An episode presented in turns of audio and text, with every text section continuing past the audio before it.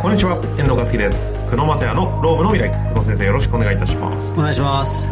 さあ、ということで、今日も行きたいと思いますが、今日のテーマはちょっと久野先生からのね、持ち込みということでやっていきたいんですけれども、はい。いただけますか？はい、あの、社長のキャッシュの最大化、まあ、お金をどう生み出すかみたいなところの、なんかまあ税理士さんとか、保険会社とか FP の人がやりそうな話だと思うんですけど、ですね、ですね。なぜあえてね、このロームのププロとしてこの話をするのかという、ちょっと観点が大事な気もしますが。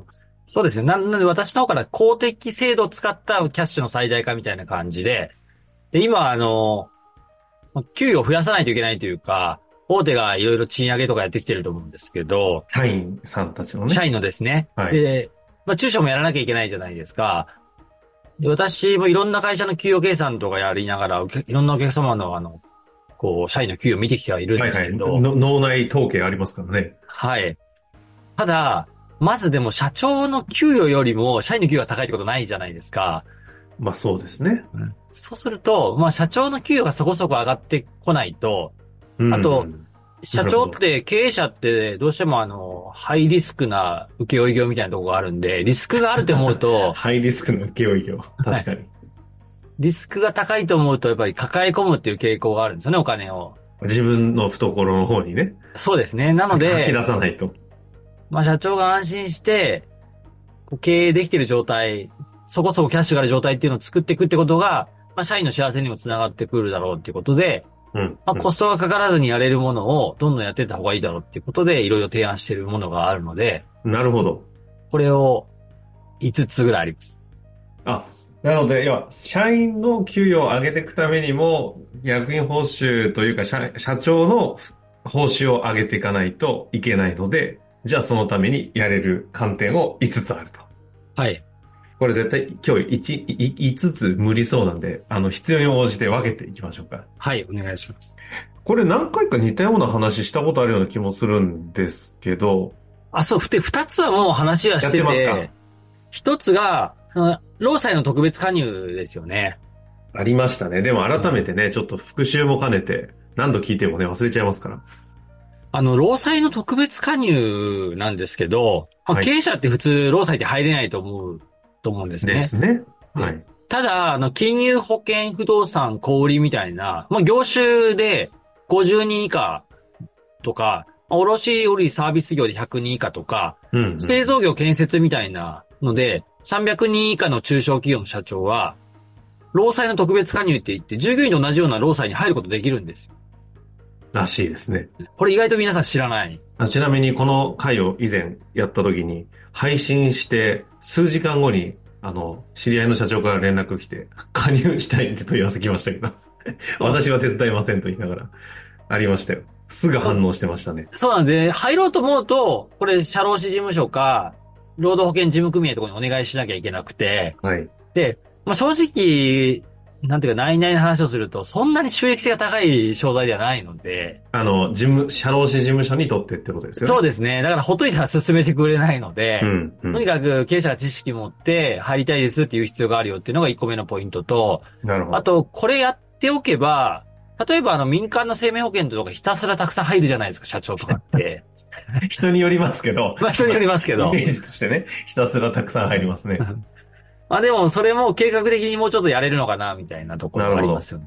うん、うん、えー、まあどういう保険かっていうのをちょっとおさらいをしますと、まあはい本当に一般の労災って、従業員の方、例えば病院の時の治療費とか、もちろん仕事中か、通勤災害、これは経営者も一緒ですけど、うん。うん経営者が現場入ってる時に怪我したとか、あと正直営業やってる社長とかってめちゃくちゃ多いと思うんで、ええそのやってる間にあの事故してしまったとか、まあ、転んで骨折ったとかっていうことも、あの仕事中であれば、あの仕事、あの、労災出るんですけど、うん。例えば病院での治療費とか、あとはもう本当に休業しなきゃいけないと、役員報酬取れないような状態の休業保障とか、あと障害を負ってしまったとか亡くなったとか、その時の葬儀費用とか、あと、まあ仕事関連で要介護状態になったみたいなことがあれば、そういうような保障が受けられる。労災と同じような保障が受けられるよっていうのがポイントです。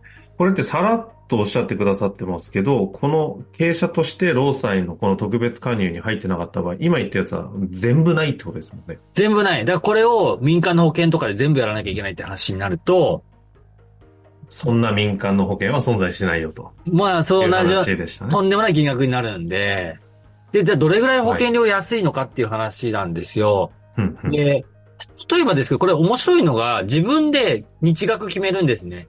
例えば、私は1日、まあ2万5千円の保証、まあ僕おすすめ2万5千円っていつも言ってるんですけど、い例えば1日休んだ時に2万5千円もらえるような保証で組もうみたいな感じで、はい。保険料決められるんですね。後で保険料の話はしますけど、ちょっと仮に障害なんか負って一等級みたいな形になると、だいたい780万円ぐらい年金で出る。これは単位は年間ってことですか？年間780万円ま毎年？は毎年ずっとですね。ほうほうほうほう。で、で、であの、業種ごとに保険料って違うんですけど、例えばあの、製造業で危ない業種の方が保険料高いんですよ。うんうん。で、計算式が決まってまして、の基本的にはさっき2万5千円一日掛け金。別にこれ1万円でもいいし、1万5千円でもいいんですけど、計算式は2万5千円かける365、これ365日ですね。かける労災保険料率っていうのが決まってまして、はい。例えば製造業で化学工業なんかだと1000分の4.5っていうのが、これあの、国の労災の保険料率表があるんで計算してみると、はい。大体年間保険料4万1062円ぐらいなんですよ。お年間ですよ。で、木で言うと？ん？日で言うと、よ4000円。4000円弱ないですね。ないぐらいないですすね。でしかもこれ全額、あの、会社の経費でいけるので、そんな保険はないですね。手出しなしですよね。で、まあ、さっきあの、障害で780万円。これで、例えば10年だったら、これだけ単純に言うと7800万ぐらいもらえるわけですし、あと仮に亡くなっちゃったって話になると、まあ、2万5千円の掛け金になれば、遺族保障年金っていうのが、うんだいたいごまあ、500、まあ、例えば奥さん一人で、で子供一人なんかだと、家族構成にもよるんですけど、だいたい500万ぐらい出るんです。なるほど。奥さんがだから再婚しない限りはずっと500万ぐらい出続ける。えっとね、年金としてだから毎年ってこと？そうです、そうです。ずっと500万ずつ出るんで、はい。10年で5000万ですよね。20年で下手すると、だから1億円ぐらいはいくますよね。っていう形になって。もちろんって、ことですよね。これ入ってないと。そうです、入ってなきゃゼロですしそうですよ。ね。で、まあ子供が18歳超えてくると、金額ってちょっと380万ぐらい落ちちゃうんですけど、うんうんうん。まあでも、すごいですよね、年金っていうのがね。恐ろしいですね。これちなみにあの、ちょっとそういうど素人質問なんですけど、はいプ。ライベートでも入ってたりすると、同じようなこう、おいろんな、いろんなもので入ってくるものがあったとするじゃないですか。はい。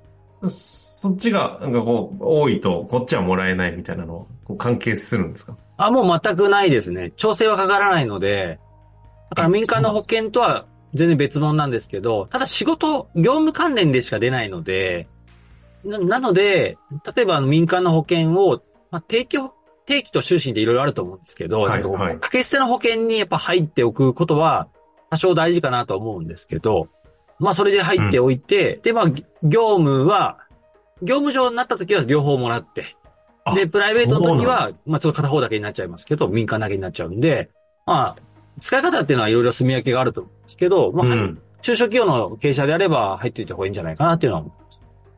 なるほどね。だから、1日、一年、月に4000弱ぐらいの保険料で、はいそ。れだけの保証がある保険に、実は経営者も労災として入れるんだぞということですね。あの、ちなみにですね、これあの、一本丸々ご説明しているのがね、23回の時に意外と知らない労災保険経営者も加入できるというテーマでやってますので、そちらもチェックしていただけたらなと思っておるんですが、はい。一旦こんなとこですかね。そうですね。まあ、これちょっといい、はいまだ1個目なんで。1個目ですからね。もう1個ぐらいいけます。はい、もう一個ぐらい行きましょうか。はい。次なんだ？もう1個がですね、あの、小規模共済。ああ、はいはいはい。なんこれはかあれですね、もう税理士の先生と社労士のこうボーダーラインを 言ってる感じの話ですね、これは。そうですね。あの、まあ、小規模共済は、これもちょっと、あの、中小企業しか入れないんですけど、はい。あの、まあ、税理士さんとか銀行にお願いすると入れるんですね。で、会社小さい頃にまあ入っておかなきゃいけないというのはあると思うんですけど、これ1ヶ月7万円ですね。あの、全額所得控除になりますので、マックスですね。はい頭だから年間84万円。ね。かける実効税率分だけ、まあ、節税効果があるよと。まあ、これは多分知ってる経営者多いと思うんです。そうですね。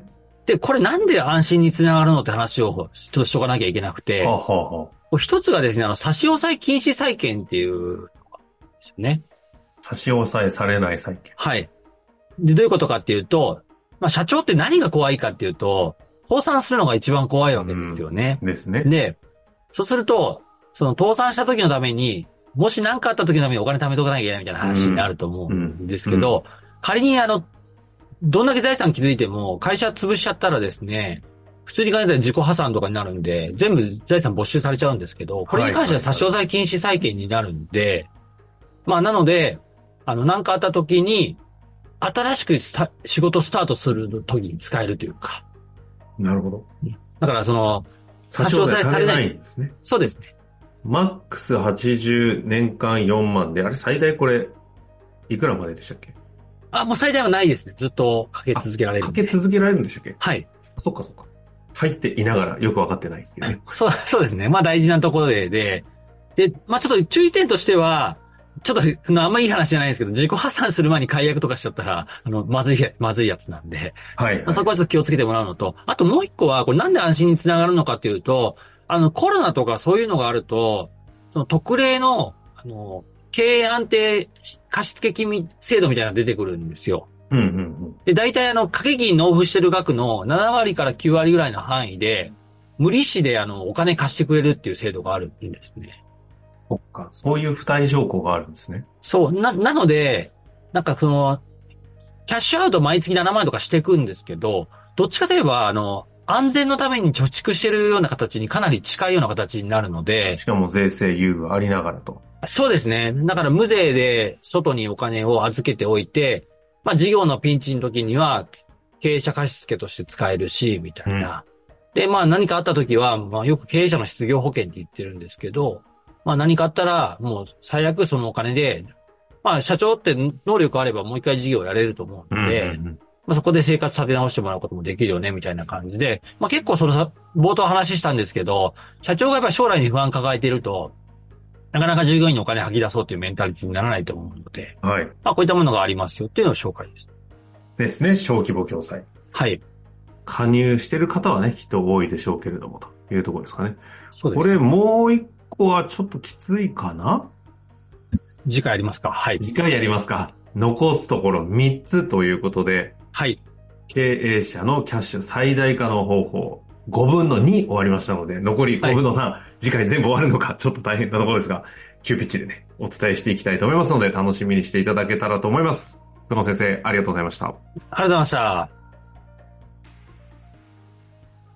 本日の番組はいかがでしたか？この番組では、久野正也の質問を受け付けております。番組内の URL からアクセスして、質問フォームにご入力ください。たくさんのご質問お待ちしております。